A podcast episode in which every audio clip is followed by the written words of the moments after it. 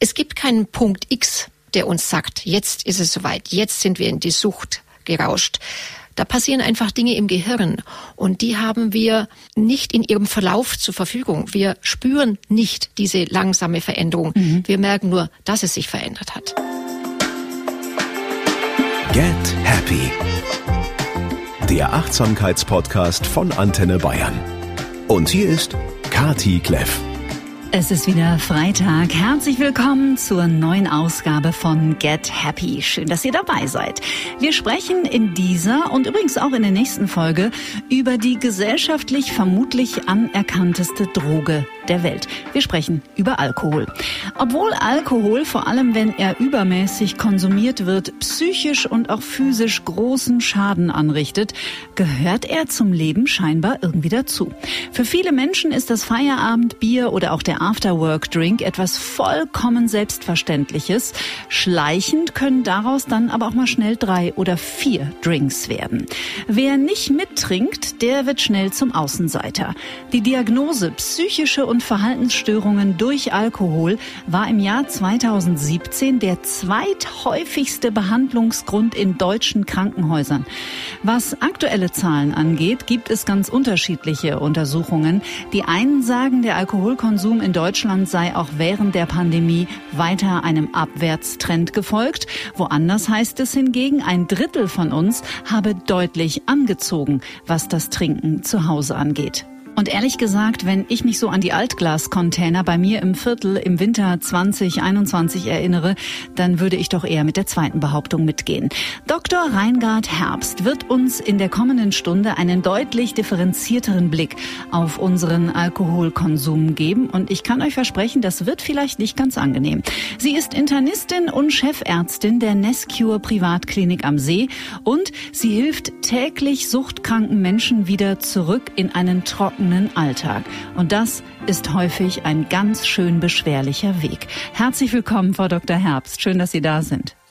Ich freue mich, dass ich hier sein darf und dass ich aus diesem Alltag ein bisschen erzählen darf und vielleicht auch in die breite Bevölkerung ein Bewusstsein streuen darf zu diesem meines Erachtens schon wichtigen Thema. Genau deswegen sind Sie heute hier. Sie haben das wichtige Wort Bewusstsein schon erwähnt. Achtsamkeit und Alkohol. Gehört das nicht eigentlich automatisch zusammen? Ich denke, theoretisch gehört es automatisch zusammen. Wenn wir aber praktisch so die Umgebung anschauen, uns vielleicht selbst auch mal beobachten, sind wir wirklich achtsam, wenn wir Alkohol konsumieren? Ich denke, er gehört so in dieses gesellschaftliche Leben inzwischen dazu, was übrigens früher ja auch schon war, mhm. Äh, dass wir die Achtsamkeit dafür eher sogar verloren haben, meines Erachtens. Wie sind denn Ihre Beobachtungen? Wir wollen heute gar nicht nur über die Entwicklung in den letzten zwei Jahren während der Corona-Zeit sprechen, sondern generell einfach auch mal ein paar Erklärungen und auch Mythen rund um das Thema Alkohol vielleicht ein bisschen besser beleuchten. Ich habe es im äh, Intro schon gesagt, es gibt ganz unterschiedliche Untersuchungen, was diese Pandemiezeit angeht. Angeblich sind die Zahlen eher zurückgegangen, aber ich weiß, dass Sie eine ganz andere Beobachtung gemacht haben. Ja, ich muss es auch ein bisschen differenzieren.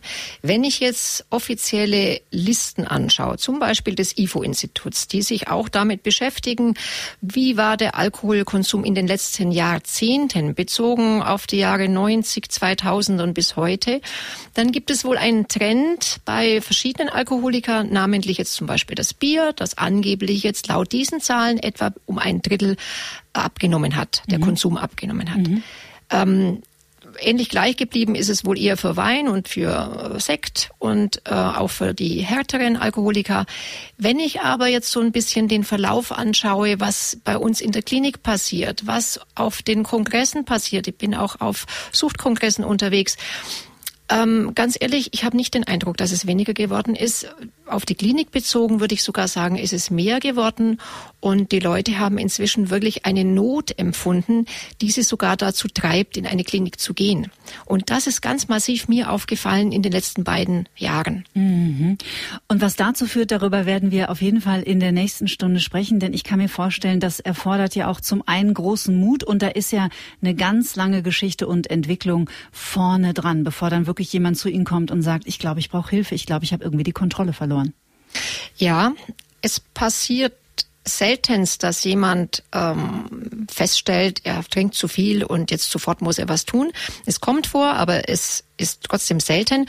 Und die Frage stellt sich ja schon da, was ist zu viel? Genau. Wann stellt sich eine Person diese Frage? Ja, wo beginnt denn dieses zu viel?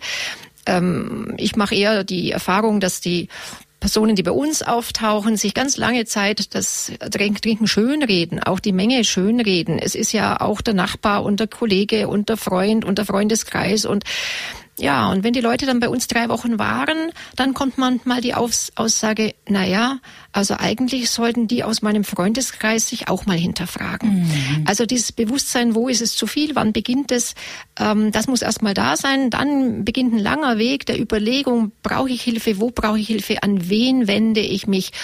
Und dann kann es tatsächlich sein, dass die Personen bei uns anrufen und dann aber sofort aufgenommen werden wollen, weil sie dann so eine Not haben. Was jetzt bei uns in unserer speziellen Klinik nicht geht, weil wir ja ein Haus sind, das mit festen Gruppen arbeitet, was übrigens etwas ganz Individuelles in ganz Deutschland auch ist und was uns ganz viel Nutzen auch bringt, was aber den Nachteil auch hat, dass ich eben nicht der Person, die jetzt am Nachmittag anruft und sagt, ich möchte sofort kommen, einen Platz anbieten kann. Ich kann ihr dann den Beginn der nächsten Einheit anbieten. Und das ist für manche dann wieder kaum auszuhalten. Und an welche Stellen kann man sich in solchen Fällen Fällen wenden? Geht man da einfach ins Krankenhaus? Ja, also wir haben natürlich ein sehr breites Suchthilfesystem. Wir haben die Beratungsstellen äh, der Caritas und der Diakonie. Wir können, Sie können jederzeit, wenn Sie sich wirklich ängstigen und, und das Gefühl haben, Sie müssen was tun, Sie können in jede Klinik gehen. Ich würde natürlich auch raten, gehen Sie zu Ihrem Arzt, äh, sagen Sie dem einfach mal, was los ist. Der Arzt kann Sie einweisen, dann muss man sie auch nehmen. Es ist nicht so, dass man sie dann abweisen darf. Allerdings, sie kommen dann in aller Regel in die Versorgungsstufen der Psychiatrie. Mhm. Ja, also ein äh, akuter Alkohol Konsum, der jetzt auch messbar wäre und der Mensch hat wirklich ähm, eine Vergiftung, der kommt in die psychiatrische Einheit. Das ist für manche sehr schwer vorstellbar, aber manchmal wirklich der richtige Weg, zumindest für den Einstieg, damit man an diesem Tag, in dieser Stunde auch wirklich helfen kann. Mhm. Sie haben es gerade erwähnt. Die entscheidende Frage ist natürlich, was ist eigentlich zu viel? Ab wann wird es eigentlich wirklich kritisch? Es gibt, glaube ich, so eine Leitlinie der Weltgesundheitsorganisation, wie viel Gramm Alkohol für Männer, wie viel Gramm Alkohol für Frauen am Tag noch normal sind. Was ist denn für Sie noch ein normaler Alkoholkonsum? Und jetzt nehmen wir es mal auf die Woche vielleicht betrachtet und nicht auf den Tag. Die Frage für mich ist jetzt spannend, ähm, weil ich das natürlich subjektiv bewerten würde. Mhm. Und was ist normal? Also muss ich mich jetzt von meinem subjektiven Empfinden ein kleines bisschen lösen und gehe doch ein bisschen in die offizielle Richtlinie der Weltgesundheitsorganisation, der WHO. Und da reden wir immer von Gramm Alkohol. Das mhm. heißt, wir reden von 12 Gramm reinem Alkohol bei den Frauen und von 24 Gramm reinem Alkohol bei den Männern pro ich sage jetzt mal Trinkeinheit und das bitte aber nicht an jedem Tag. Wir reden also von den wenigeren Tagen einer Woche, also maximal an dreien. Besser natürlich nur an einem oder an zwei. Und es müsste auch nicht jede Woche sein. Aber die offizielle Definition ist eben so, diese 12 beziehungsweise 24 Gramm an den wenigeren Tagen einer Woche. Das entspricht nicht so viel, wie man vielleicht meint. Mhm. Also 12 Gramm Alkohol sind zum Beispiel in einem Glas Bier, also 0,2. Oh, wow. Ja, dasselbe finden wir dann in einem 0,1 Glas Wein. Mhm. Also relativ wenig. Oder in, wenn man jetzt das auf harte Alkoholiker überträgt, also Schnäpschen oder Liköre, dann wäre es 2 Cl mal 2. Das sind dann 12 Gramm. Der Mann dürfte aufgrund seiner anderen Leberausstattung, enzymtechnisch gesehen, also genau das doch Doppelte trinken, aber wie gesagt an den wenigeren Tagen einer Woche. Und jetzt, wenn Sie mich fragen, halte ich das auch schon für kritisch, weil was heißt die wenigeren Tage einer Woche, jeden zweiten Tag oder am Wochenende drei Tage hintereinander? Die Regelmäßigkeit macht auch was aus mhm. und auch wenn man über diese Grenzen geht sowieso und dieses ja, dieses Dazugehören zum normalen Alltag, diesen Alkohol einfach so als Normalität fast äh, einzusetzen, wie Sie sagten vorhin schon bei der Anmoderation, das Feierabendbierchen und so weiter, das geht schon in eine Richtung, die eine Gewöhnung möglicherweise dann bahnt. Mhm. Und genau da sollten wir nicht hinkommen. Mhm. Ich bin auf dieses Thema gestoßen und wollte das unbedingt machen in diesem Podcast, weil ich eine ähm, Reportage gesehen habe bei den Kollegen vom Norddeutschen Rundfunk. Und die haben das anhand von drei Beispielen aufgezeichnet, und zwar drei Frauen, die ganz schleichend Alkoholikerinnen geworden sind. Und zwar, und dieses Wort benutze ich eigentlich sehr, sehr ungern, aber ich benutze es jetzt in diesem Zusammenhang ganz bewusst, ganz normale Frauen. Mhm. Also Frauen, die im Berufsleben stehen, Frauen, die Mütter sind, äh, junge Frauen, die jetzt nicht aus einem sozial schwierigen Milieu kommen oder wo man so denkt, ah ja, ist ja klar, dass es die erwischt hat. Und die haben sehr eindrucksvoll geschildert, wie schleichend dieser Prozess war, wie aus einem Glas Wein eine halbe Flasche wurde, wie aus einer halben Flasche eine Flasche wurde, wie plötzlich daraus zwei Flaschen wurden, wie Filmrisse dazu kamen, wie man plötzlich mittags zu einem Glas Wein greift. Und es hat mich unglaublich äh, betroffen gemacht. Eine dieser Frauen wird nächste Woche mein Gast sein, die Nathalie Stüben weil die ihr jetzt als trockene Alkoholikerin ihr Wissen praktisch mit der Welt auf YouTube teilt und das macht sie wirklich ganz, ganz toll. Ist das etwas, das auch Ihnen häufiger begegnet, diese schleichenden Prozesse? Ja, in unserem Haus, in unserer Klinik ist es, würde ich mal sagen, sogar der Hauptanteil unserer Patienten, dieser schleichende Prozess, ähm, den man oft gar nicht wahrnimmt. Eben nicht der Mensch, den Sie denken oder den die Allgemeinheit denkt, erkennen zu können, weil er aus schwierigen Verhältnissen oder sonst irgendwas kommt. Ganz im, im Gegenteil. Wir haben Menschen bei uns, die sind sehr erfolgreich, die stemmen ihr Leben, die sind im Beruf, die haben leidende Positionen, sie sind Mütter mit drei Kindern. Wir haben aus allen Berufsgruppen unsere Patienten und wir haben die allermeisten sind, wie soll ich sagen, so sozusagen funktionstüchtig. Sie mhm. leisten ihren Alltag ab und der daneben steht, wird gar nicht erkennen, dass da tatsächlich ein chronischer Alkoholkonsum dahinter ist und der Mensch tatsächlich inzwischen schon sehr, sehr darunter leidet. Ja, dieses Schleichende ist auch, glaube ich, genau das, was man sehr unterschätzt und was auch oft bezeichnet wird bei uns als, na ja, ich weiß ja gar nicht, ob ich wirklich so richtig alkoholabhängig bin, aber ich dachte mir mal, jetzt, ich komme mal doch. Ja, und wenn man dann genauer hinterfragt, dann kommt eben raus, dass er eben der Mensch festgestellt hat, ich kann nicht eine Pause machen. Ich brauche es eben doch. Ich suche danach. Ich, ja, ich habe sogar schon Not mit der Beschaffung. Ich, mein Nachhauseweg von der Arbeit führt automatisch an diesem oder jenem Geschäft vorbei oder an dieser oder jener Tankstelle, weil ich da noch einkaufen muss. Und wenn solche Gedanken kommen, dann hinterfragen die Personen öfters mal ihren Alkoholkonsum und glauben aber bis dahin oft, dass es noch normal ist, merken aber diese schleichende Veränderung. Und das ist sehr kritisch zu betrachten. Es gibt keinen Punkt X, der uns sagt, jetzt ist es soweit, jetzt sind wir in die Sucht gerauscht.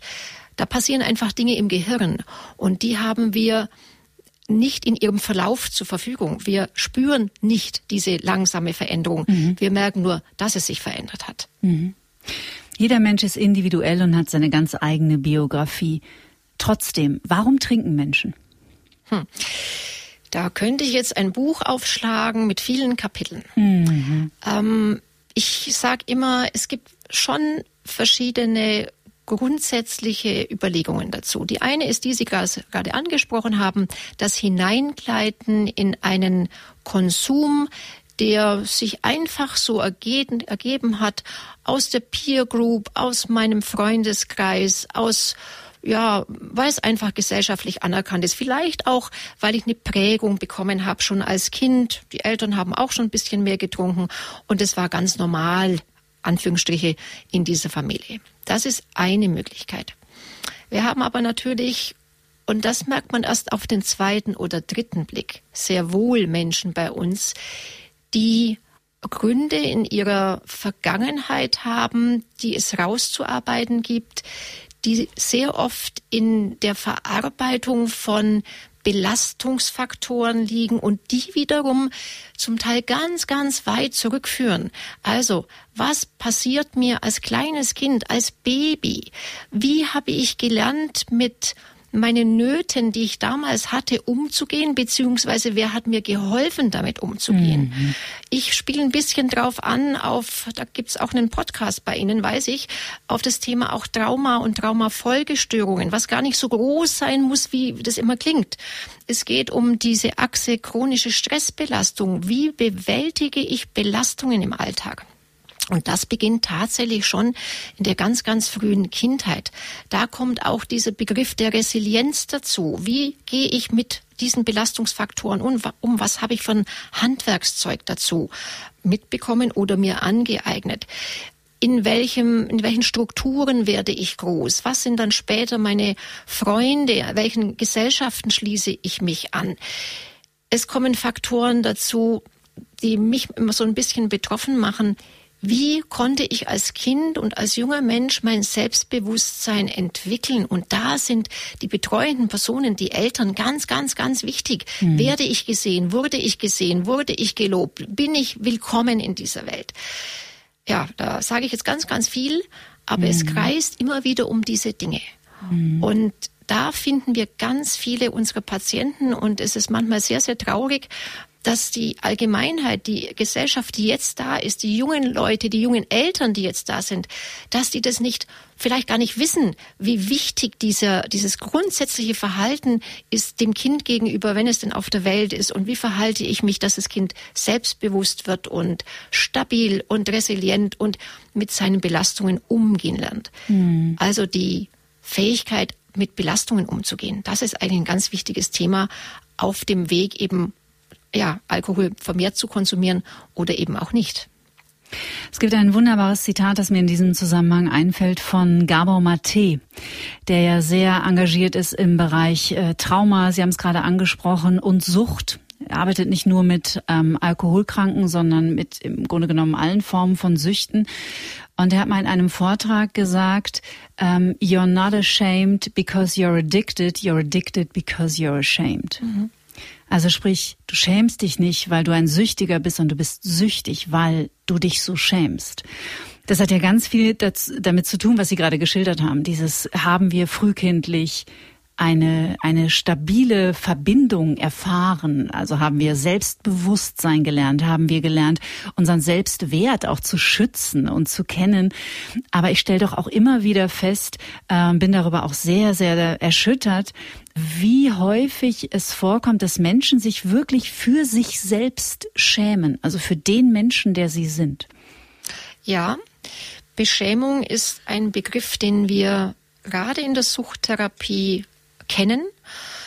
Dieses Beschämtsein über den Zustand, der da ist, aber auch beschämt sein über Verhalten, das sich ergeben hat, mhm. beschämt sein über sich selbst zum Teil. Ja. Und äh, das ist etwas, was unsere Patienten fast alle mitbringen, früher oder später auch das sehr klar sehen können. Da muss man auch drauf, dran arbeiten, da darf man auch dran arbeiten. Denn mit Beschämung alleine kommt man nicht aus der Sucht raus. Mhm. Also wir versuchen schon auf verschiedenen Ebenen. Zum einen versuche ich auf einer neurophysiologischen und neurobiologischen Ebene zu erklären, was passiert eigentlich da im Gehirn, mhm. um das auch mal so ein bisschen loszulösen von diesem ähm, ich schäme mich und, und oh Gott, ich habe es nicht geschafft und ich habe nur einen ganz kleinen, schwachen Willen, um den Leuten einen, da einen Einblick zu geben.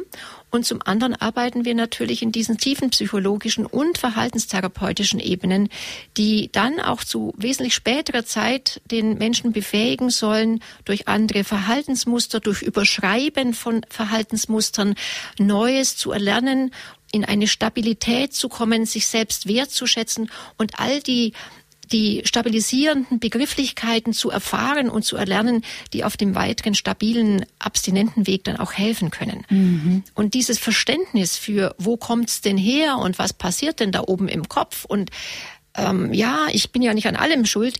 Dieses Verständnis hilft wirklich, dass die Leute auch Mut gewinnen, dass sie weitermarschieren, dass sie sich öffnen, im besten Fall dann tatsächlich auch das Ganze publik machen, auch hinterher nach einer Therapie. Mhm. Ähm, das kann ja auch enorm helfen. Und dass sie auch, und das finde ich auch ganz wichtig, ein bisschen diesen ja, vielleicht diesem nicht so gut gelaufenen äh, Bereich der Erziehung ein bisschen äh, eine Absolution erteilen, den Eltern oder wem auch immer, wer da mitgespielt hat, auch verzeihen. Denn ich gehe auch immer davon aus, dass natürlich die Eltern, die ein kleines Kind großziehen, die so viel Verantwortung auch haben, dass sie immer versuchen, das gut zu machen. Mhm. In ihren Möglichkeiten, logischerweise. Und das hilft, also auch dieses Verzeihen kann helfen und die Kenntnis über die Dinge, die eben dahin die Personen gebracht haben, wo sie jetzt eben sind. Also man ahnt es schon, schnelle Lösungen gibt es natürlich auch hier keine. Aber das wäre meine nächste Frage gewesen. Vielleicht so als, als kleinen Basiskurs. Was passiert denn im Gehirn mit dem Alkohol? Also wo wirkt er? Ja, das ist ganz spannend. Das gilt eigentlich für alle Suchtstoffe, nicht nur für den Alkohol. Aber den Alkohol können wir vor allem einem besonderen Neurobotenstoff des Gehirns zuordnen, der heißt Dopamin. Und dieses Dopamin ist einer unserer Glücksbotenstoffe, so wie auch dieses Serotonin, kennen Sie vielleicht auch. Mhm. Und landläufig die Bevölkerung weiß auch, Dopamin, Serotonin sind Glücksbotenstoffe. Dieses Dopamin erkläre ich immer ein bisschen so. Es ist so dieses vielleicht kurze Glück, dieses, ich mache mal eine Schublade auf, ich gehe in eine Stadt, ich kaufe mir rote Schuhe, ich finde die toll und es gibt einen kleinen Dopaminausstoß. Deswegen finde ich sie ja toll. Dieses Gefühl des kleinen Glückes, das ist eben ein Dopaminausstoß.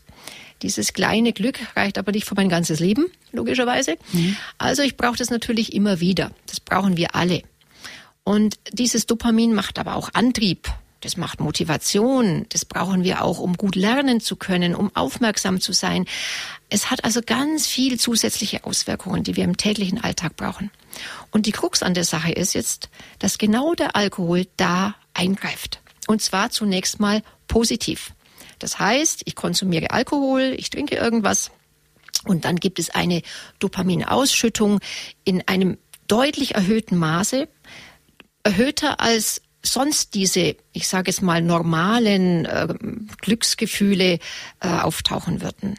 Das ist die Krux, wie gesagt, dieser Suchtstoffe. Und diese Dopamindurchflutung des Gehirns, dieses viel, viel, viel mehr, das macht eine Wahrnehmung aus, die, denke ich, auch massiv dazu beiträgt, dass der Mensch das eben wieder haben will. Mhm.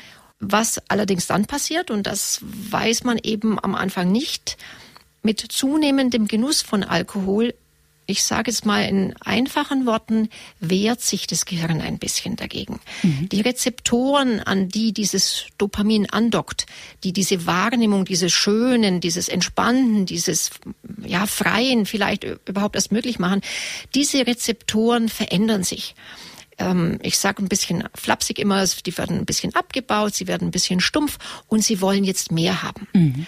Und genau entwickelt man so eine Toleranz genau, praktisch. Mhm. Genau an dieser Stelle sind wir in der Toleranzentwicklung und genau an dieser Stelle sind wir in der Suchtentwicklung. Mhm. Und das merken Sie nicht. Ja, Sie merken dann vielleicht aber, ich muss mehr trinken, damit ich überhaupt irgendeinen Effekt erreiche. Also den Effekt von, ja, locker sein, froh sein, Angst verlieren, mm, freudig sich empfinden, vielleicht auch nur entspannen. Es gibt ja ganz unterschiedliche Reaktionen bei der einen oder anderen Person. Mhm. Und dieser Effekt tritt dann später ein. Nicht nach einem Glas Wein, nicht nach zwei, vielleicht erst nach einer ganzen Flasche. Und da sind wir bereits in der Sucht. Und da ist er der schleichende Prozess. Und man hat es nicht mitbekommen. Genau, das ist der schleichende Prozess. Man hat es nicht mitbekommen. Und das Schlimme ist, ähm, aus der Nummer kommt man nicht mehr so einfach raus. Also an der Stelle könnte man dann auch sagen, dann wäre die Therapie auch sinnlos. Das ist es aber nicht. Denn ich erzähle immer unseren Patienten, der Mensch ist ja ein biologisches und ein physiologisches System. Und biologische Systeme passen sich an. Sie passen sich nach oben wie nach unten an.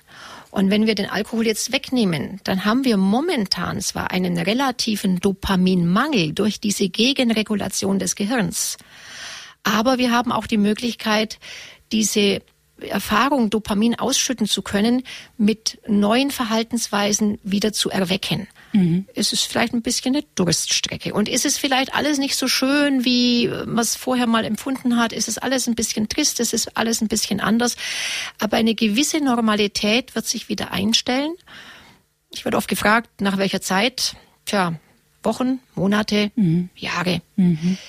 Und daran arbeiten wir natürlich. Welches Verhalten tut mir gut? Ja, was macht mir Freude? Was hat mir mal Freude gemacht? Mhm. Sport ist da eine gute Idee übrigens auch. Und auch alte Hobbys wieder aufleben lassen. Ich könnte sagen, ja, wann schießt Freude ein? Wann schießt Dopamin wieder ein? Und das merken die Patienten ganz langsam.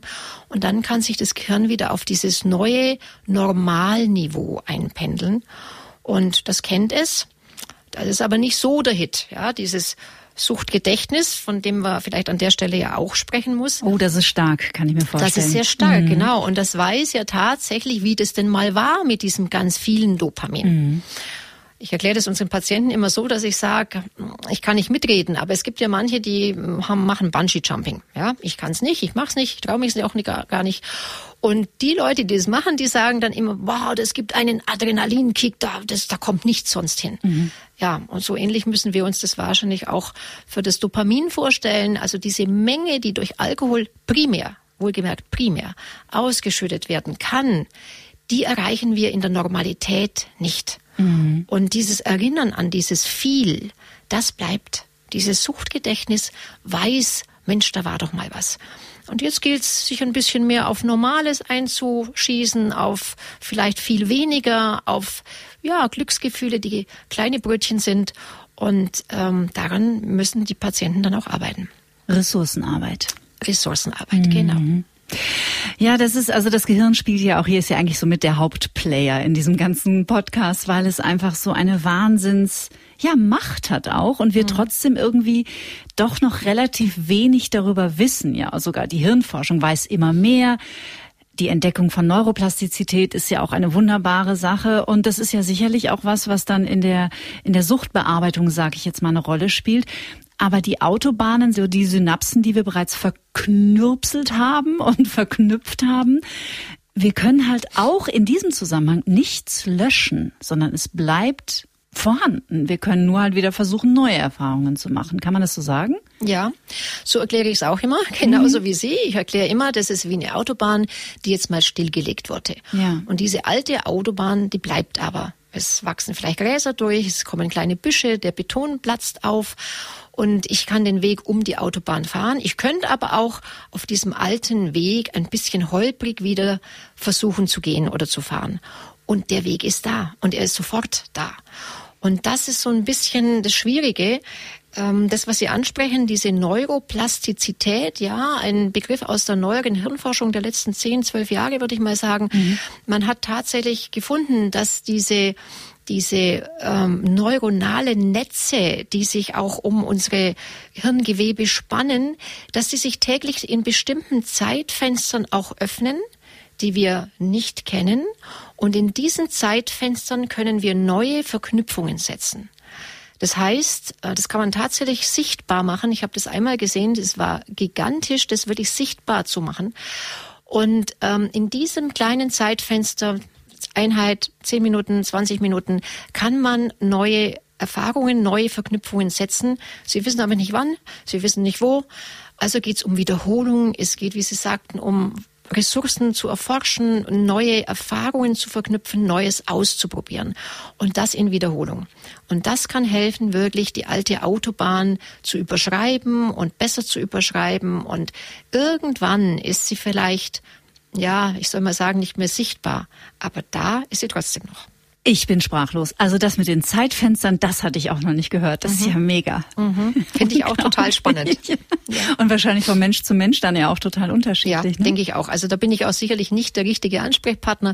Da gibt's ganz spannende Hirnforscher, die sich mit der Neurophysiologie da gut beschäftigen und die auch diese Untersuchungen ähm, äh, zeigen können. Aber das ist wirklich ein ganz neues, sehr spannendes Gebiet und ähm, man hat damit ein bisschen mehr Einblick bekommen. Sonst müsste man nämlich einfach an der Stelle aufhören und sagen, okay, dann machen wir hier an der Stelle Schluss, weil es nützt ja sowieso nichts. Ja, Gott genau. sei Dank müssen wir das nicht sagen. Es nützt sehr wohl was. Wir können was tun. Ja, wunderbar. Schön, dass Sie das auch nochmal sagen. Was beim Alkohol natürlich auch eine Riesenrolle spielt, ist das Umfeld. Das familiäre Umfeld, das soziale Umfeld. Wenn jetzt, jetzt gehen wir mal davon aus, jemand ist noch nicht so weit, dass er sagt, er sucht jetzt Hilfe in einer Klinik oder er geht in ein Krankenhaus. Wie kann man denn zum Beispiel einfach in einer Familie anfangen, mehr Bewusstsein dafür zu verankern? Oder wenn jetzt ein Partner feststellt, du, ich habe irgendwie gesehen, was wir so an Wein weggebechert haben die letzten zwei Wochen, das finde ich irgendwie ganz ungut. Was wollen wir denn damit machen? Wie siehst denn du das? Naja, man könnte ja jetzt gerade unter Paaren, könnte man sich ja mal vereinbaren und sagen, lass uns doch mal für eine Woche, zwei Wochen, vielleicht sogar für vier Wochen den Wein weglassen. Und so eine Vereinbarung könnte man treffen und würde dann, denke ich, sehr schnell merken, ob es einem der beiden oder gar beiden schwerfällt. Mhm. Ähm, wenn es schwerfällt oder gar unmöglich wird, dann ist es wirklich ein sehr klarer Hinweis, dass der Alkohol mehr präsent ist, als er sein sollte. Mhm. In einer Familie wird es auch so sein. Vielleicht fällt es nur einer einzigen Person auf. Und wenn die allein auf weiter Flur das dann feststellt und keiner mitzieht, wird es schwierig. Mhm. Wir haben solche Fälle. Ja, wir haben die Fälle, wo unsere Patienten kommen oder einer kommt und sagt, in meiner Familie ist es aber doch normal. Der Patient kommt nach Hause und dann wird darauf angestoßen, dass er jetzt trocken zurückkommt. Das ist natürlich ein absolutes No-Go. Also die Bewusstwerdung auch in, im Rahmen eines familiären oder auch sozialen Umfelds für wie viel ist das eigentlich, was wir trinken? Ist das viel? Kann ich verzichten drauf? Fehlt mir was, wenn ich drauf verzichte? Kreisen meine Gedanken um dieses Ding Alkohol? Das sollte man ruhig mal hinterfragen. Mhm. Wenn das so ist, dann ist eventuell tatsächlich ein Problem schon da. Und wenn ich jetzt feststelle, Wahnsinn, ich habe jetzt mal versucht, irgendwie drei Tage nicht zu trinken und ich merke, es fängt an mich zu stressen oder ich bin unruhig oder was auch immer, ist da schon der Zeitpunkt, wo man eigentlich sich vertrauensvoll mal an den Hausarzt wendet und sagt, hey, das ist nicht gut? Ja, würde ich machen. Mhm. Ähm, der Hausarzt wäre wirklich ein wichtiger Ansprechpartner. Ich weiß, dass viele Patienten das nicht machen. Und an dieser Stelle muss man auch sagen, dass auch viele Hausärzte das nicht machen, obwohl sie durchaus vielleicht Eindrücke gewinnen im Patientenkontakt, äh, die dazu befähigen würden, da mal hinzugucken und mit dem Patienten zu sprechen. Ja, ich würde mich an den Hausarzt wenden, ich würde es mal berichten und dann kann ich nur hoffen, dass dann die Kollegen auch so reagieren, wie sie tatsächlich reagieren sollten und diesen vielleicht zu diesem Zeitpunkt kritischen Konsum tatsächlich auch benennen, vielleicht mit dem Patienten einen Weg ausarbeiten, wie können wir aus diesem kritischen Konsum rauskommen oder ist es vielleicht gar kein kritischer Konsum mehr, ist es vielleicht tatsächlich schon eine Abhängigkeit? Mhm, denn da gibt es ja auch nochmal einen ganz klaren Unterschied. Da gibt es nochmal einen klaren Unterschied. Ähm, bei einer Abhängigkeit verliere ich letztlich die Kontrolle. Mhm. Ja, also der Kontrollverlust ist mit das für mich stärkste Kriterium für eine Abhängigkeit. Das heißt, der Mensch beginnt am Abend oder wann auch immer seinen Alkohol zu trinken und er möchte eigentlich nur dieses eine Bier oder dieses eine Glas Wein oder dieses Viertelchen Wein trinken. Ja, und dann wird's halt einfach mehr und er kann einfach nicht stoppen. Das mhm. ist der Kontrollverlust. Und das muss noch nicht diese körperliche Abhängigkeit sein, die manche dann später oder im Laufe der Zeit auch noch entwickeln, sondern es allein würde schon reichen, das als Abhängigkeit zu bezeichnen. Mhm. Und dann könnte man ja natürlich Fragen stellen. Man könnte ja sagen, wie ist denn das? Ähm, kreisen die Gedanken um den Alkohol? Wann trinken Sie denn das erste Mal am Tag? Ähm, und dann kommen oft Antworten wie, ja, ja, also ich fange erst abends an. Also erst wenn ich heimkomme. Ich muss zum Runterkommen mal was trinken. Das finde ja? ich auch sehr interessant, dieses Abendargument. Genau, dieses mhm. Abendargument zum Runterkommen. Ja, natürlich ist es ein Argument. Und ähm, oft versteckt man sich auch hinter diesem Argument. Und dieses zu hinterfragen, brauche ich das jetzt wirklich? Brauche ich das zum Runterkommen? wird dann sehr häufig mit wirklich Ja beantwortet. Und über so eine klare Rückfrage kommen die Menschen dann ins Nachdenken. Oder auch fragen, wir, wir fragen auch manchmal, ähm, ja, wo kaufen Sie denn eigentlich ein? Habe ich vorhin schon mal erwähnt. Manchmal sagen die Leute dann, ja, also mal an der Tankstelle, mal an jener, mhm. weil äh, es muss ja nicht sein, dass der da vorne weiß, dass ich jetzt schon zum dritten Mal in der Woche meinen Schnaps gekauft habe. Ja. Mhm. Natürlich geht es dann absolut in die Richtung Auffälligkeit, dann schon Verstecken, dann schon natürlich Problemdenken, viele dieser Patienten in dieser Phase wissen bereits, dass da mehr ist als nur, ich trinke es mal zum Runterkommen. Mhm. Also was mich in den letzten zwei Jahren wirklich wahnsinnig erschreckt hat, muss ich sagen, ist dieses, Alkoholexzesse richtig planen und zelebrieren, als würde man dort das Leben feiern. Mhm. Ich finde, Alkohol wird häufig in Zusammenhang gestellt mit wir feiern das Leben. Mhm. Und das finde ich sehr, sehr, sehr gefährlich. Mhm. Da haben Sie auch recht. Und äh, dieses äh, Binge-Drinking, wie es letztlich auch im Fachjargon heißt, ähm, ist mindestens genauso gefährlich wie ein regelmäßiger Alkoholkonsum in den sieben Tagen einer Woche. Denn das Gehirn wird auch da massiv überflutet von Dopamin, erstmal, wie gesagt, überflutet und wird irgendwann gegenregulieren. Und dann kommt auch dieser diese Not, ich möchte das. Und dann verbindet man automatisch auch dieses, ja, ich brauche es, um überhaupt, wie Sie sagen, feiern zu können. Mhm. Klar, die ursprüngliche Auswirkung von Dopaminausschüttung ist, die Dinge schöner zu finden. Ja, ein Sonnenuntergang, Sie brauchen nur in die Werbung reinschauen, ins Fernsehen.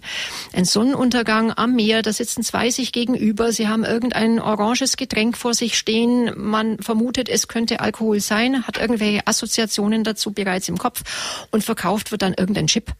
Ja, also passt zum Teil gar nicht dazu, aber dieses schöne Bild des Sonnenuntergangs, des Meeres, der Alkohol dazu, macht irgendeine eine Assoziation in unserem Gehirn bezogen auf die reine Dopaminwirkung bei jedem. Und das verknüpfen wir mit ganz vielen schönen Gefühlen. Und mhm. da gehört auch dazu das Feiern mit Alkohol, der Geburtstag mit Alkohol. Ich sag manchmal, äh, man kann sich auch den Partner mit Alkohol noch schöner trinken mhm, und eine Beziehung klar. noch schöner machen dadurch. Und es ist genau diese ursprüngliche Dopaminwirkung, die aber genauso kippt bei diesem Binge-Drinking, wie wenn ich regelmäßig trinke. Auch derjenige, der dieses Feiern zelebriert, wird früher oder später eine Not haben mit diesem Alkohol. Mhm. Ich habe einen Report gefunden der OECD und nach diesem Report, der ist relativ aktuell, ich glaube aus dem Frühsommer 2021, trinkt etwa ein Drittel der Bürger seit der Pandemie mehr Alkohol als vorher mehr, die sagen, also es sind mehr, ein Fünftel dagegen weniger. Lange Zeit waren es Männer, also ich glaube über die ganzen letzten Jahrzehnte, die mehr trinken, aber Sie haben das auch eingangs schon gesagt, dass es doch auch immer häufiger Frauen sind, auch Eltern mit kleinen Kindern, Menschen mit höherem Einkommen und Menschen mit Ängsten und Depressionen. Also sprich einmal quer durch die ganze Bevölkerungsgruppe. Ja, einmal quer durch die ganze Bevölkerungsgruppe, das stimmt. Bei uns in der Klinik ist es so, dass ich oft dieses Argument gehört habe, dass die Pandemie die Leute näher zum Alkohol gebracht hat. Klar hat das Homeoffice für viele Leute da einen Ausschlag gegeben. Man hat ja nicht mehr diese Kontrolle gehabt über sich. Man musste nicht von A nach B fahren morgens, um an den Arbeitsplatz zu kommen. Der Alkohol steht einfach irgendwo rum. Ja, das mag sein. Manche sind vielleicht auch bewusster genau deswegen geworden, mhm. weil sie gemerkt haben, dass sie leichter verfügbar an diesen Alkohol kommen. Also wir sehen beide Felder und wir sehen, wie gesagt, auch diese Verteilung über sämtliche Personengruppen. Mhm. Wie alt sind Ihre jüngsten Patienten? Ich sage jetzt mal, der jüngste war 17. Oh, wow. Ähm, und die ältesten gehen bis 81. Wahnsinn. Also das ist ganz spannend. Der Schwerpunkt liegt oft im Bereich der 40er, 50er. Gerne auch noch viele Leute, die Mitte 60 sagen, jetzt ist gut, weil sie vielleicht auch körperliche Beeinträchtigungen inzwischen massiv spüren und doch merken, sie möchten die letzten Jährchen noch anders verbringen. Ähm, und dann eben diese Ausschläge nach oben und nach unten haben wir tatsächlich beides. Schäden von Alkohol sind natürlich psychisch wahrscheinlich grenzenlos, also auch nicht nur an der eigenen Seele, sondern da geht ja oft auch ein ganzes, eine ganze Familie mit unter. Ja, auch dazu gibt es ganz, ganz viel natürlich zu erzählen. Ähm, wenn ich jetzt mal auf die Psyche mich beschränke, ja, ich meine, der Alkoholkranke, der merkt's irgendwann früher oder später. Er isoliert sich, die sozialen Kontakte werden weniger, die Lust auf irgendwas wird deutlich weniger. Spätestens dann wird auch das Umfeld darauf reagieren. Die Familie wird in Mitleidenschaft gezogen, eventuell sogar der Beruf, der Arbeitsplatz, die lieben Kollegen, also alle, die eigentlich mal in dieses Sozialsystem des Betroffenen gehört haben, werden entweder komplett den Bezug verlieren, weil er es nicht mehr zulässt, weil er sich nicht mehr äh, dazu gehörig fühlt, auch nicht gehörig fühlen will, oder weil es auch für manche nicht zu ertragen ist, das zu sehen. Mhm. Viele sehen das letztlich auch. Und die Familie hat eine ganz besondere Rolle. Da gibt's natürlich dann die Frage nach Co-Abhängigkeiten. Die Co-Abhängigkeiten sind nicht zu unterschätzen, die Frauen oder auch umgekehrt die Männer, die ihre Partner, Partnerinnen decken, wenn sie nicht zum Arbeitsplatz erscheinen, weil sie nicht aufstehen können, die dort anrufen und sagen, ist krank, ähm, die gesellschaftlichen Ereignisse, die ohne den Partner, die Partnerin stattfinden und man findet eine Entschuldigung. Also diese Co-Abhängigkeiten im Rahmen der Familie sind vorhanden, massiv mhm. vorhanden. Manchmal höre ich auch von Partnern, sie haben es nicht oder sie hätten es nicht mitbekommen. Ich tue mir sehr schwer. Ja, damit. wollte ich gerade sagen. Das kann ich mir auch nur schwer mir vorstellen. Sehr, sehr schwer mhm. damit. Ja, es mag eine Weile sein, aber dauerhaft tue ich mir wirklich schwer damit. Ganz zu schweigen von den Kindern, mhm. die sehr viel mitbekommen, ohne was zu sagen, und zwar schon sehr, sehr früh. Manchmal sind auch die Kinder tatsächlich diejenigen, die unsere, unsere Patienten zu uns bringen. Da sind die Kinder eben nicht mehr ein oder zwei Jahre alt, sondern kommen auf einmal in den Kindergarten oder im, im frühen Schulalter und sagen, die Mama ist manchmal so komisch mhm. oder der Papa ist manchmal so komisch. Und das bringt die Leute auch manchmal zum Nachdenken. Und ich glaube, da ist dann wirklich nötig, was zu tun, denn das gesamte Familiensystem ist ja am Kippen. Gott sei Dank muss man wirklich sagen, ist dafür mittlerweile ein Bewusstsein vorhanden, auch in den Familien. Ich bin äh, in den 70ern geboren und groß geworden und es war eine völlig andere Zeit und da gehörte Alkohol also gesellschaftlich finde ich noch viel mehr dazu, als es heute der Fall ist. Und auch teilweise wirklich sehr, sehr starker Konsum mit richtigen Ausfällen in den Familien. Und ich habe lange gebraucht, bis ins Erwachsenenalter, also sicher 40 plus, bis mir klar geworden ist, dass das nicht normal ist. Wenn jetzt zum Beispiel ein Onkel anfängt, rumzuschreien bei einer Weihnachtsfeier oder also richtig unangenehme Situationen, an die auch ich mich erinnern kann und auch ganz, ganz viele meiner Freunde, das weiß ich. Aber das gehörte irgendwie dazu. Und ich weiß auch heute noch, und das finde ich auch so ein bisschen toxisch, dass da häufig so mit drüber gelacht wird. So, ja, der Onkel Hans, ne? Weißt du noch, wenn der am Heiligen Abend äh, immer wieder, da hat er wieder seine schlimmen zehn Minuten. Nee, der Onkel Hans war einfach ein schwerer Alkoholiker und hat die ganze Familie tyrannisiert. Das sind mal die Fakten. Also das hat sich schon deutlich verändert, oder? Ja, also das denke ich auch. Also die, die Prägung, die in manchen Familien zu den, in den 70ern, 60ern vielleicht vorhanden war. Ich bin ja noch ein bisschen älter als Sie. Also ich, äh, ich weiß es auch. Damals war das wirklich, ja, man hat sich keinen so einen großen Kopf drüber gemacht. Und auch gerade die, äh, ja, angeblich viel vertragen haben, die waren ja oft so mhm. in bester Feierlaune und haben ganze Gesellschaften unterhalten und die Gesellschaft hat sich auf Kosten derer ja bestens amüsiert. Und genau das waren eigentlich die, die Hilfe gebraucht hätten, ja, vielleicht auch später hoffentlich bekommen haben, die in der Regel in einer schweren Abhängigkeit waren, ja. Und man hat es aber damals schon wesentlich mehr auf die leichte Schulter genommen. Da ist was passiert, es ist Super. wesentlich mehr Bewusstsein inzwischen da. Das begrüße ich auch. Ich finde es gut, dass ja. man auch drüber redet, dass man das nicht so in die Ecke stellt. Ach, das sind all die Schwachen und äh, das sind die Menschen, die sowieso am sozialen Rand leben. Nein, das sind sie eben nicht. Mhm. Ja, das sind äh, jedermann links, rechts, vorne, hinten. Das kann der Nachbar sein, das kann in der eigenen Familie sein.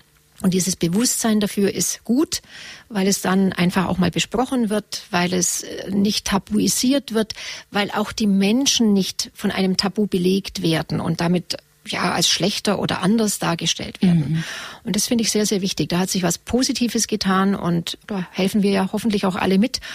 Und auch wenn der Alkohol, glaube ich, nicht aus der Gesellschaft verschwindet, aus jetziger Sicht raus jedenfalls nicht, ist es trotzdem wichtig, ähm, diese Gefährlichkeit zu erkennen und darüber zu sprechen. Mhm. Wie gehe ich damit um, wenn ich das Gefühl habe, mein Partner schießt übers Ziel hinaus? Begleiten Sie auch Familienmitglieder oder wenden sich vielleicht auch, sage ich jetzt mal, die Teile der Beziehung an Sie, die jetzt nicht das Thema haben mit dem Alkohol? Es ist ja auch unheimlich schwer, das anzusprechen. Die Teile der Beziehung, ja, wenden sich tatsächlich mhm. an uns und zwar sehr, sehr häufig. Die sind in Not, die wissen sich zum Teil gar nicht mehr zu helfen. Sie haben den Partner oder die Partnerin angesprochen oder Familienmitglieder haben die Person angesprochen. Und da bin ich eigentlich ein bisschen an einem Punkt, wo ich fast so ein bisschen zurücknehmen muss, diesen, diesen Schwung, den wir so gerade äh, haben, diese Positivität. Wenn der Betroffene nicht will, Mhm. Wenn der nicht einsieht, haben Sie keine Chance. Die Person selbst muss die Not spüren. Die Person selbst muss sagen, ich will, dass mir geholfen wird. Man kann darauf hinweisen, klar, das ist wichtig, das ist gut so, aber er muss es selber wollen. das ist wirklich das Schlechteste, wenn jemand fremdbestimmt zu uns in die Klinik geschickt wird. Ich würde jetzt nicht gerade sagen, dass der gleich umdreht, aber die Bereitwilligkeit zur Therapie ist dann am besten, wenn selbst auch die Bereitwilligkeit da ist und die Erfahrung da ist, ich muss was tun. Mhm. Das heißt, die Familienmitglieder, die bei uns anrufen, die rufen oft Monate an, immer wieder.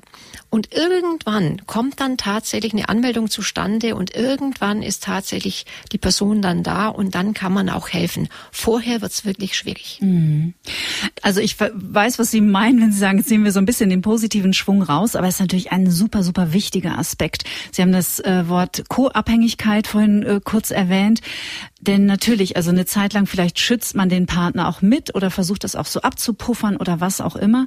Aber ich glaube, und das zieht sich ja meines Wissens nach durch alle Suchtthemen, wenn der Leidensdruck nicht groß genug ist und die Person sich aus eigener Kraft nicht davon befreien will, dann wird es fast unmöglich. Ich glaube auch die, die anonymen Alkoholiker arbeiten ja auch so, ne? Also auch, also wenn maximal mit sogenannten Familieninterventionen, wenn dann so jeder mal schildert, deine Sucht macht Folgendes mit mir, aber man kann halt niemanden überreden, sich was Gutes zu tun.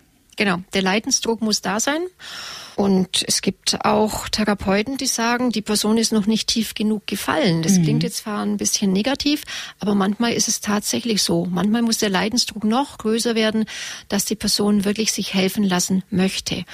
Und die Familie kann hinweisen und sie kann immer wieder hinweisen und sie kann versuchen zu tragen oder zu helfen. Wichtig ist dieses Konfrontieren, dieses drüber reden. Da gibt es aber sicherlich auch einen Punkt, wo die Person sich dann auch verschließt. Auch das hören wir natürlich von mhm. den Familienmitgliedern. Und dann sind wir wieder an der Stelle, er muss, die Person muss es selbst wollen. Und dann kann man wirklich was tun. Mhm. Es ist natürlich immer sehr schwierig, einen Leitfaden, der so allgemeingültig ist für jeden Menschen. Aber was wäre denn aus Ihrer Sicht und nach Ihrer, nach Ihren Erfahrungswerten, sage ich jetzt mal, eine Alkoholmenge pro Woche, pro Monat, wo man entspannt mal ein Glas Wein genießen darf? Also entspannt mal ein Glas Wein zu einem guten Essen in Gesellschaft ist immer okay. Mhm. Aus meiner Sicht und ganz subjektiv beurteilt. Und das ist dann eben nicht das tägliche Glas Wein, das ist auch nicht zwangsweise gleich mal ein Viertel oder eine halbe Flasche, sondern das ist einfach zu bestimmten Gelegenheiten, ein Geburtstag, wie gesagt, ein schönes Essen, ein Treffen mit Freunden. Das kann durchaus sein. Und dann kommt es immer noch auf diese Menge an. Also, wenn ich das jetzt hochrennen soll auf die Woche, ich tue mir schwer, aber ich, ich persönlich würde sagen, tatsächlich zwei Gläser Wein pro Woche sollte wirklich ausreichend sein. Jetzt mal mhm. als Frau gedacht. Für die Männer können wir ja das Doppelte draus machen, rein von der Leber her. Und selbst da möchte ich wieder auch vorsichtig damit umgehen, weil sonst versteht der eine oder andere, ach ja, dann kann ich ja jeden zweiten Tag was trinken. Mhm. Ja, theoretisch ja. Praktisch heißt das, das gibt schon wieder eine Regelmäßigkeit. Und die will ich eben nicht. Genau die nicht. Ja, mhm. vielleicht ist es nur einmal im Monat tatsächlich ein Viertelchen Wein oder einmal im Monat äh, ein oder zwei Bier. Das könnte auch schon völlig normal sein. Mhm. Und da werden jetzt manche wahrscheinlich den Kopf schütteln und sagen, Gottes Willen. Äh, ja, das heißt nicht, dass ich keinen Alkohol mag oder keinen trinke. Aber Trinken wenn, Sie denn noch welchen? Ich trinke hin und wieder ein Glas mhm. Wein, mhm. genau in der Form, gutes Essen, ein Gläschen Wein dazu, meistens bei einer Einladung dann eigentlich auch. Oder wenn man mit dem Partner schön essen geht, ja, finde ich auch ganz nett. Ähm, Im Sommer nach einer Radeltour ein Radler, ja. Ich könnte Ihnen aber nicht mal sagen, wann ich das letzte getrunken hätte, sowohl Wein als auch Radler. Das ist auch so etwas. Kann man sich überhaupt erinnern? War denn, wann war denn das letzte Mal? Also unsere Patienten können sich immer erinnern. Ja, gestern, vorgestern. Mhm. Ja, die können sich eher nicht erinnern, wann ein alkoholfreier Tag war. Mhm. Ja? Also da kann man sich auch so ein bisschen entlang orientieren. Mhm. Und deswegen, was ist normal? Subjektiv betrachtet, wie gesagt, sicherlich viel, viel weniger als die meisten meinen. Spricht man noch von trockenen Alkoholikern? Ja, man spricht vom trockenen Alkoholiker. Äh, wo fängt der an, wo hört er auf? Das ist natürlich genau die Frage. Wir haben trockene Alkoholiker, die nach zwölf Jahren absoluter Abstinenz wieder einen Rückfall haben und zwar einen so massiven Rückfall, dass sie unbedingt stationär kommen müssen. Wahnsinn. Also dieses Suchtgedächtnis, ja, oder? Dieses Suchtgedächtnis bleibt. Wir haben auch Patienten, die vielleicht sogar irgendwann mal wieder Alkohol getrunken haben und das ging vielleicht sogar über Monate gut. Und auf einmal stellt sich ein Schalter um und sie sind genau da, wo sie waren oder sogar noch schlimmer. Mhm. Dieses Suchtgedächtnis ist sehr schwer zu fassen, sehr schwer zu beurteilen. Und es kommen natürlich dann wieder die Faktoren dazu. Naja, ein Rückfall ist ein Vorfall, der kein Zufall ist, sagt unsere leitende Therapeutin immer. Und da ist schon was dran. Ja, was plane ich denn? Warum versuche ich wieder mal zuerst alkoholfrei und dann doch ein bisschen was zu trinken? Mhm. Welche Belastungen gehen voraus? Welche Muster habe ich vielleicht wieder in meinem Verhalten?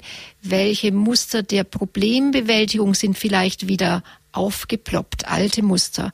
Oder sind vielleicht Stimmungsschwankungen wieder da, die schon mal da waren? Sie hatten vorhin schon mal die Depressionen angesprochen. Mhm. Da bin ich noch gar nicht drauf eingegangen. Ja, klar. Also auch diese die Gefühlswelt des Menschen ist ja sehr, sehr wichtig. In welcher bewege ich mich? Was ist meine Normalität?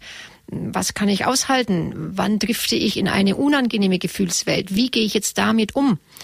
Ja, und dann sind wir schon wieder bei den auslösenden Faktoren und das kann auch natürlich den trockenen Alkoholiker fast immer einholen. Die Depressionen, kommen die immer mit, wenn die Menschen zu Ihnen in die Klinik kommen? Fast immer. Mhm. Also wirklich fast immer. Und wir haben oft Mühe und auch der Patient hat oft Mühe, auseinander zu klamüsern, sage ich mal, war denn die zuerst oder ja, kam genau. die nach und mit dem Alkohol? Also sprich, ist der Alkohol eine Folge der Depression oder ist die Depression genau. eine Folge des genau. Alkohols? Genau, das, man tut sich da wirklich schwer, weil es ist ja so, wenn Sie die Botenstoffsituation im Gehirn jetzt wieder anschauen und wir gehen mal davon aus, es wäre ein Mensch tatsächlich depressiv. Schon immer, als Jugendlicher, schon ein bisschen anders als die anderen Kinder. Und dann kommen ein paar Kumpels und sagen, jetzt geh mal mit einen trinken, komm und stell dich nicht so an. Ja, und dann geht der mal mit einen trinken, will das eigentlich gar nicht, weil er ja nicht, hm, diese Stimmung nicht hat. Und er trinkt zum ersten Mal Alkohol. Ja, was passiert? Sein Dopamin geht nach oben. Mhm. Genau. Und er entdeckt das, was die anderen eigentlich auch kennen. So eine gewisse Leichtigkeit und, und er fühlt sich besser. Mhm. Also dieser ursprünglich depressive junge Mensch könnte aufgrund dieser einen Erfahrung tatsächlich sagen, Mensch, das hilft mir. Mhm. Und trinkt wieder und trinkt wieder. Dann haben wir eine ursprüngliche Depression. Der Alkohol kommt ins Spiel. Vorübergehend wird das durch das Dopamin besser. Dann kommt die Gegenregulation im Gehirn und dann wird gar nichts mehr besser. Dann bleibt mhm. er in seiner Depression und das Dopamin ist auch herunten. Genauso aber haben wir natürlich die, ich sage jetzt schleichenden Auswirkungen dieses Dopamins, zuerst hoch und dann niedrig. Das heißt, längerer Alkoholkonsum, der zu Dopaminmangel führt, führt immer auch zu einem schlechten Gefühl, zu dieser Antriebslosigkeit, zu diesem Motivationsverlust. Und man weiß, dass Dopamin und Serotonin auch in irgendeinem Zusammenhang stehen. Und wenn Dopamin lange Zeit nieder ist aufgrund des chronischen Alkoholkonsums, dann zieht das Serotonin auch früher oder später mit. Und dann mhm. haben wir mhm. tatsächlich wieder eine Depression. Mhm. Und dann ist es ein Kreislauf, aus dem es ja noch schwieriger ist, ja. rauszukommen. Ja. Genau. Wen wir jetzt mit seelischen Argumenten nicht überzeugen können, was hat's denn für körperliche Folgen? Ja, also was unsere Patienten fast immer haben, sind Unverträglichkeiten im Magen. Also Unverträglichkeiten meine ich jetzt nicht auf bestimmte Lebensmittel, sondern sie können zum Teil schlecht essen. Äh, sie haben Magenschmerzen, sie haben Sodbrennen, sie haben unterschiedliche Leistung des Darmtrakts, sage ich mal. Also ich spreche von Durchfällen. Sie haben vielleicht sogar Schmerzen, weil die Bauchspeicheldrüse sehr gereizt ist. Das sind jetzt mal so die harmloseren Dinge. Mhm. Die Haut leidet natürlich. Ähm, es geht weiter in die Richtung, dass die Leber natürlich sehr viel tun muss. Die Leute kommen langsam aber sicher in eine Fettleber. Und äh, im Worst Case kippt die dann um in eine Leberzirrhose. Dann haben wir allerdings einen Zustand, der nicht mehr umkehrbar ist mhm. und der eine schwere Erkrankung bedingt. Wir haben aber auch Patienten, und da erinnere ich mich wirklich an einen, war ich sogar selber ein bisschen geschockt. Ich sage jetzt mal Ende 50, Anfang 60, sportlich, gut beieinander. Also ähm, man hat es ihm nicht angesehen. Und der kam zu uns in die Klinik an einem Gehwagen. Und dann sagte ich, äh, was machst denn du da? Wir sind ein paar Du bei unseren Patienten in der Klinik. Und dann sagte er, ja, Innerhalb von wenigen Wochen hat sich diese Missempfindung, die ich da in den Beinen habe, wir reden von einer Polyneuropathie, hat sich diese Missempfindung so gesteigert, dass ich nicht mehr ohne diesen Wagen laufen kann, weil ich spüre den Boden nicht mehr. Mhm. Und diese Polyneuropathie, die wird auch deutlich unterschätzt. Also eine Missempfindung, Kribbeln, äh, nicht gut spüren in Zehen, in Fußsohle, kann auch an den Fingern sein. Das ist eine Schädigung der langen Nervenbahnen. Und wenn die so stark wird, dass sie den Boden nicht mehr spüren, dann nützt der ganze Sport nichts. Sie können ihn nämlich nicht mehr machen. Sie können ihn nicht mehr ausführen. Der gute Mensch kam am Gehwagen und er ging am Stock, also gebessert, aber nicht gut. Es wird in aller Regel nicht mehr gut. Ich traue mich das auch so sagen. Ich kenne keine wirklich hundertprozentig erfolgversprechende Behandlungsmethode. Und wenn man dann so jemanden sagen muss, das mit diesem Golfspielen und sonstigem Sport, das wird nichts mehr, mhm. das ist sehr frustrierend. Wie gesagt, der Mensch war 60 Jahre alt und eigentlich sonst topfit. Mhm. Herz wird in Mitleidenschaft gezogen. Plötzlicher Herztod aufgrund von Alkohol. Weiß kein Mensch. Kommt aber vor. Mhm. Selbstverständlich. Und dann eben die Auswirkungen am Gehirn, die vielen Nervenzellen, die kaputt gehen, die wir vielleicht lange, lange Zeit gar nicht spüren in einem gewissen Rahmen spürt man sie dann äh, mit fortgeschrittenem Konsum. Die Denkfähigkeit, das kognitive Denken verändert sich. Und ich denke, Außenstehende merken das sogar ganz gut. Also mhm. wir merken es auch bei unseren Patienten. Das ist selten, das ist nicht so oft bei unseren Patienten, ja, sage ich jetzt mal. Äh, aber es kommt vor und es ist dann schon fast immer auffällig. Mhm. Wie stehen Sie denn zu alkoholfreien Getränken? Für jeden, der nicht abhängig ist oder war, mhm. gerne und jederzeit. Für den sogenannten trockenen Alkoholiker schwierig. Mhm. Diese Ähnlichkeit des Geschmacks, die Ähnlichkeit der Farbe, des Geruchs, wir nehmen jetzt mal alkoholfreies Bier, kann im Gehirn einen Bereich antriggern, mhm. den Assoziationsbereich, der ist überhaupt nicht zu unterschätzen. Da sitzen die Trigger, da sitzen die Verknüpfungen, da sitzen die Gefühle vor dem Trinken, nach dem Trinken, bis hin zu, ähm, wie schaut das Glas aus, aus dem ich immer trinke, wie ist, wie ist der Sitzplatz, an dem ich immer sitze, wo sind meine Verstecke? Also alkoholfrei ist genau da auch abgelegt, wo, mhm. also wo eben das Getränk an sich abgelegt ist. Und diese Verquickung, wenn auflebt, gibt es ganz einfach Suchtdruck. Mhm. Es gibt Leute, die können das, ja. Also ich kenne tatsächlich auch jemand, der ein ganzes Leben lang alkoholfrei trinken konnte und nie, nie, nie irgendeinen Rückfall dadurch produziert hat. Aber die mehreren sehen wir bei uns wieder in der Klinik, die mhm. über alkoholfrei wieder ins Trinken gekommen sind. Ja klar, wenn die Assoziation da ist, dann springt die alte Autobahn genau. wieder an. Ne? Dann, dann springt die alte, alte Autobahn an. Ja. Die Assoziation ist, ist sowieso ein ganz wichtiges Thema auch. Also diese ganzen Assoziationen, die in der Gefühlsebene mit dem Alkohol verbunden sind, auch, auch die schlechten Gefühle, ja, Patienten, die trinken, weil sie schlechte Gefühle wegmachen wollen, mhm. weil sie eben nicht gelernt haben, mit Belastungen und schlechten Gefühlen umzugehen, anders umzugehen. Auch die sind ver verknüpft dort mit dem Alkohol, mit der Situation, mit der Stimme, mit äh, der Mimik, der Gestik, die vielleicht auslösend war an dieser Stelle. Und wenn sowas Ähnliches wiederkommt, dann wird es eben tatsächlich ausgelöst und getriggert. Mhm. Also wir fassen zusammen, wenn Alkohol ein sehr achtsam beobachtetes Genussmittel ist, ein sogenanntes, dann spricht da überhaupt nichts dagegen. Wenn es eine Kompensationsstrategie wird, dann schadet sie uns und führt zu nichts Gutem. Kann man das so also zusammenfassen bei so einem Thema finde ich immer sehr, sehr schwierig, vor allem in einem Satz. Ja, aber ich denke, das ist eine gute Zusammenfassung. Als Genussmittel, wirklich als Genussmittel ist zu betrachten, denn das ist wirklich die ursprüngliche Wirkung. Genuss durch eine bestimmte Situation der Botenstoffe im Gehirn. Und diese Situation beizubehalten, das wäre ja schön. Ja, mhm. wenn also Alkohol zu Dopaminfülle führen würde. Und das tut es dann, wenn der Alkohol eben nicht regelmäßig, nicht in einer Binge-Drinking-Situation, nicht in einer Abhängigkeit benutzt wird. Und dann wäre es eigentlich genau das, was wir uns wünschen würden. Mhm. Frau Dr. Herbst, ich danke Ihnen sehr, dass Sie da waren. Ich fand, es war ein unheimlich faszinierendes, unheimlich spannendes und vor allem sehr, sehr, sehr wichtiges Gespräch, in dem sehr viel drin war. Es kann uns alle betreffen. Sie haben das vorhin so schön gesagt. Es kann der Nachbar sein, es kann der eigene Partner sein, es kann der Chef sein oder die Arbeitskollegin. Wir alle sind davor nicht geschützt und die Prozesse sind schleichend und wenn man selber mit drin steckt, dann kriegt man es ja auch in der Regel nicht so gut mit, als wenn man Außenstehender ist. Und da einfach immer wieder achtsam und auch bewusst mit umzugehen, mit Konsum ja in, im Allgemeinen, egal ob es ums Handy geht, um Shopping, um Schokolade oder um Alkohol. Ja, das macht die Welt, glaube ich, auch ein Stückchen besser. Ja, Frau Kleff, also genau so sehe ich es auch. Wenn wir achtsam damit umgehen, dann haben wir vielleicht in Zukunft eine Möglichkeit, mit dieser kritischen Droge einen Weg zu finden. Ja. Ein bisschen glaube ich nicht so ganz dran. der Alkohol ist schon so viele Jahrtausende eigentlich mhm. in der Menschheitsgeschichte verankert. Und irgendwie haben wir es bis heute nicht so ganz hingebracht, den ähm, gut in unser Leben einzufügen. Mhm. Vielleicht haben wir noch Platz nach oben. Mal schauen. Ja, okay. Ich danke Ihnen vielmals. Alles Gute für Sie. Danke.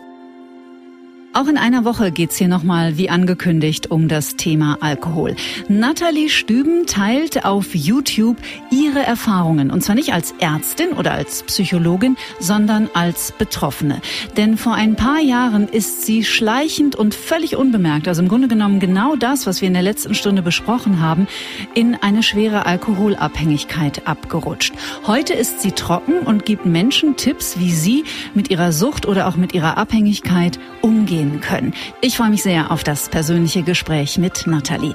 Danke, dass ihr diesen Podcast anhört, dass ihr ihn weiterteilt und dass ihr auch mutig seid, muss ich jetzt auch mal sagen an dieser Stelle, euch so ernsthaften Themen wie dem Thema Alkohol zu stellen. Es war bestimmt nicht immer ganz leicht in der letzten Stunde, könnte ich mir vorstellen. Also ich musste zumindest zwischendurch echt mal kurz schlucken, auch so was meinen persönlichen Konsum angeht. Wir hören uns also wieder in sieben Tagen. Bleibt bis dahin wie immer gesund, bleibt zuversichtlich und natürlich stets neugierig. Tschüss. Get Happy. Der Achtsamkeitspodcast von Antenne Bayern.